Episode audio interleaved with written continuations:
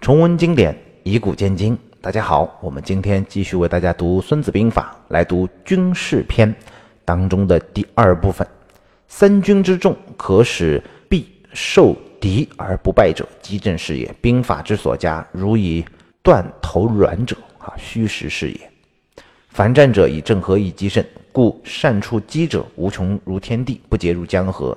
终而复始，日月是也；死而复生，四时是也。生不过五，五声之变不可胜听；色不过五，五色之变不可胜观也；味不过五，五味之变不可胜尝也。战事不过机阵，机阵之变不可胜穷也。机阵相生，如循环之无端，孰能穷之？意思就是战术啊，不过是机和阵。简单的来说，就是分战法，就是分兵嘛，分兵为阵兵和机兵来去配合着打，而且。阵机是动态的，可以相互随时转换。不要把所有的兵力都放在一块儿，不要把所有的牌一下打光。在战前就要分配阵兵和机兵两支兵力，互为犄角，相互配合。交战的时候呢，也不要把所有的部队一下子都派出去，一定要留几张牌在自己的手上，要有预备队。先打出去的是阵兵，后打出去的就是机兵。看到胜机出现的时候，再把机兵打出去，这叫出机制胜。我们用以前学过的一个案例啊，再从机阵的角度来去学习一下。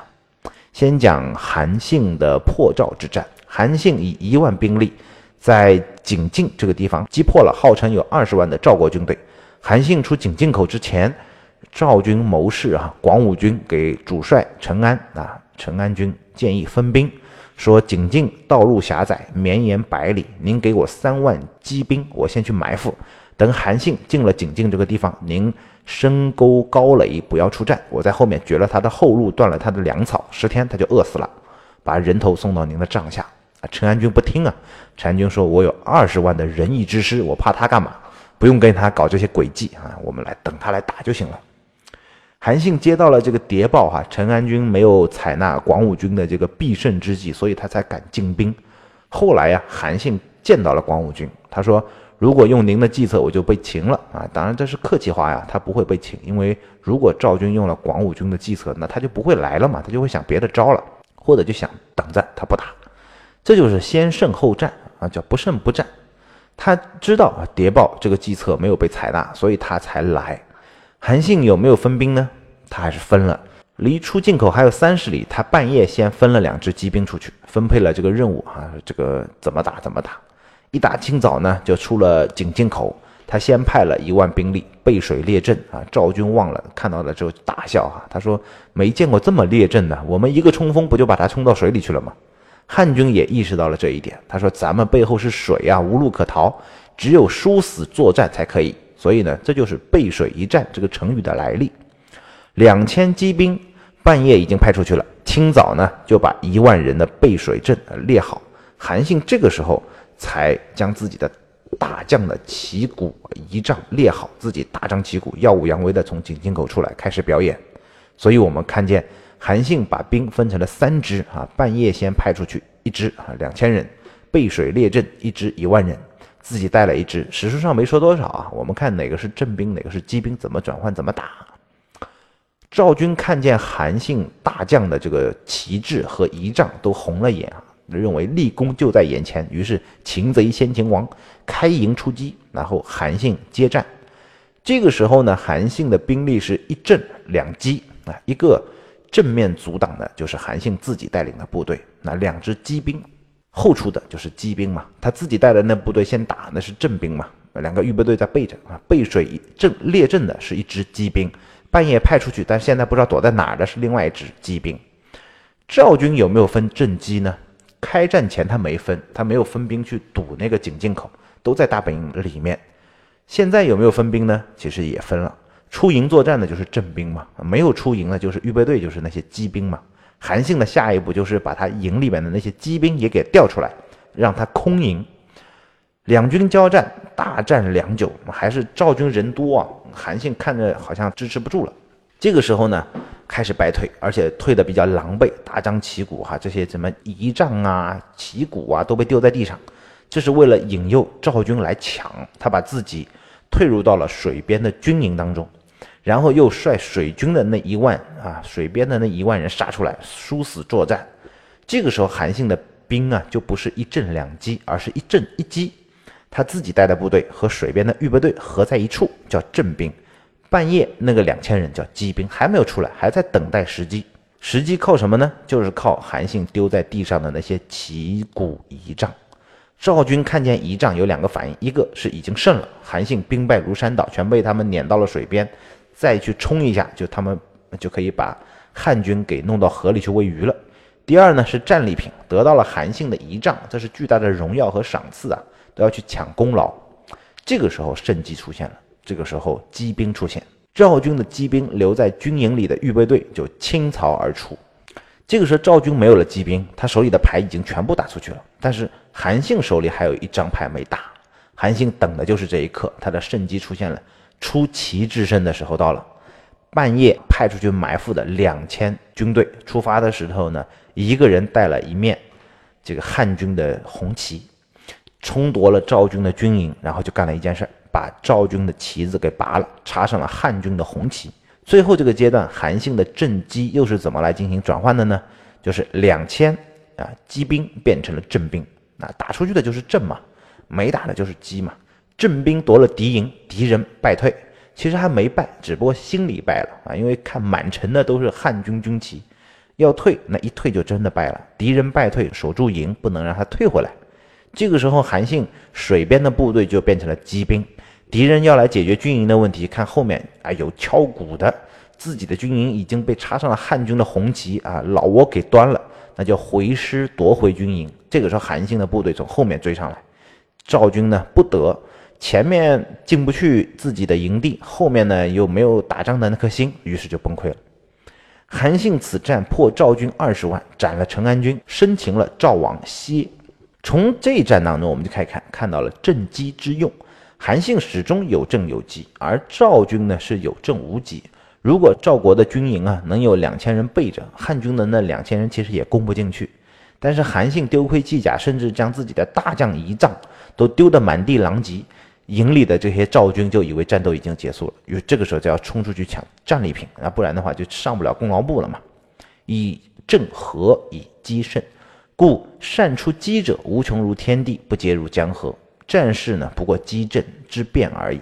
但是呢，机阵的变化不可胜穷也啊！机阵相生，如循环无端啊，孰能穷之？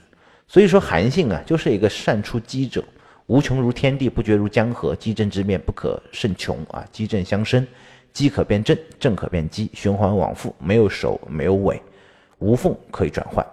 从阵兵击兵的方法去看，好多仗怎么打就看懂了。虽然呃。没吃过猪肉，但是看猪跑也能看明白，就跟用足球赛来理解真机之变一样。足球队里面呢，阵兵是谁呢？就是控球的人，跑位的呢就是机兵。球一旦传出去，阵机进行转换，接到球的变为阵，刚才传球的就变为机。其实球场就跟战场差不多，到处都是，分分秒秒都是机阵转换，机阵之变不可胜穷。三军之众，可使必受敌而不败者，机阵是也。兵法之所加，如以断头卵者，虚实是也。韩信破赵之战，哈，再分解一下战阵当中的机阵转换过程，一共转换了三次。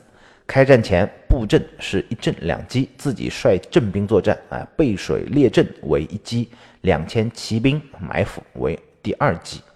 第一次机阵转换是阵兵佯败，啊，退到水边阵地。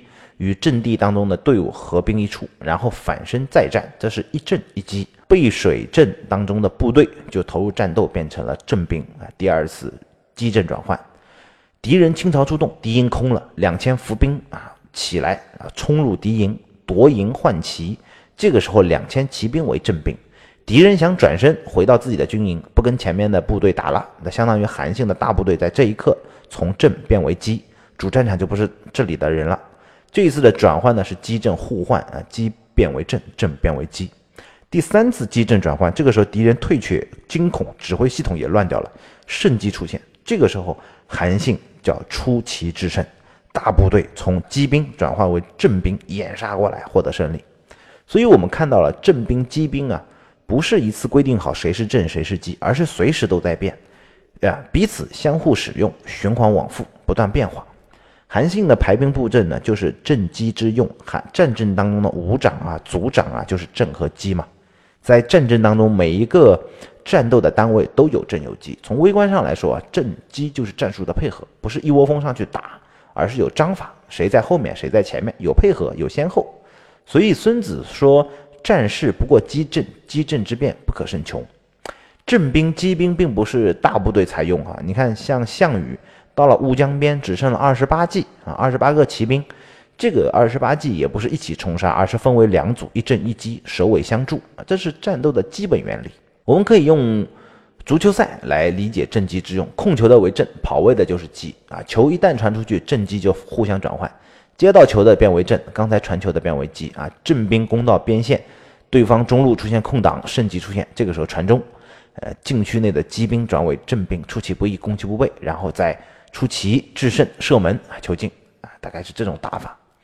这个球场就像战场一样，分分秒秒都是机阵转换，机阵之变不可胜穷，机阵相生，就像环之无端，孰能穷之？所以咱们研究战斗啊，就像研究足球赛，哎，别以为这个出奇制胜就是出了奇招就能赢，这个世界上没有什么奇招，其实就那几招，人人都知道，就是没有人能做到。那其实阵型。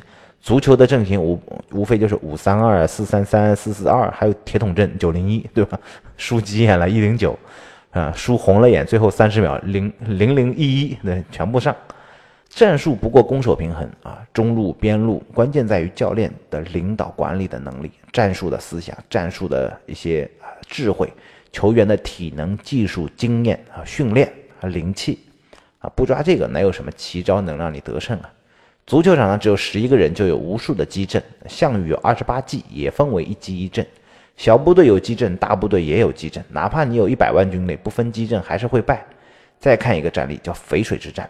前秦苻坚啊，率领八十万大军伐晋啊，在淝水边上列阵。谢玄呢，只有八万兵，他派使者跟苻坚说：“你把军队哈列在河边，我渡不了河，这样呢，咱们没办法打。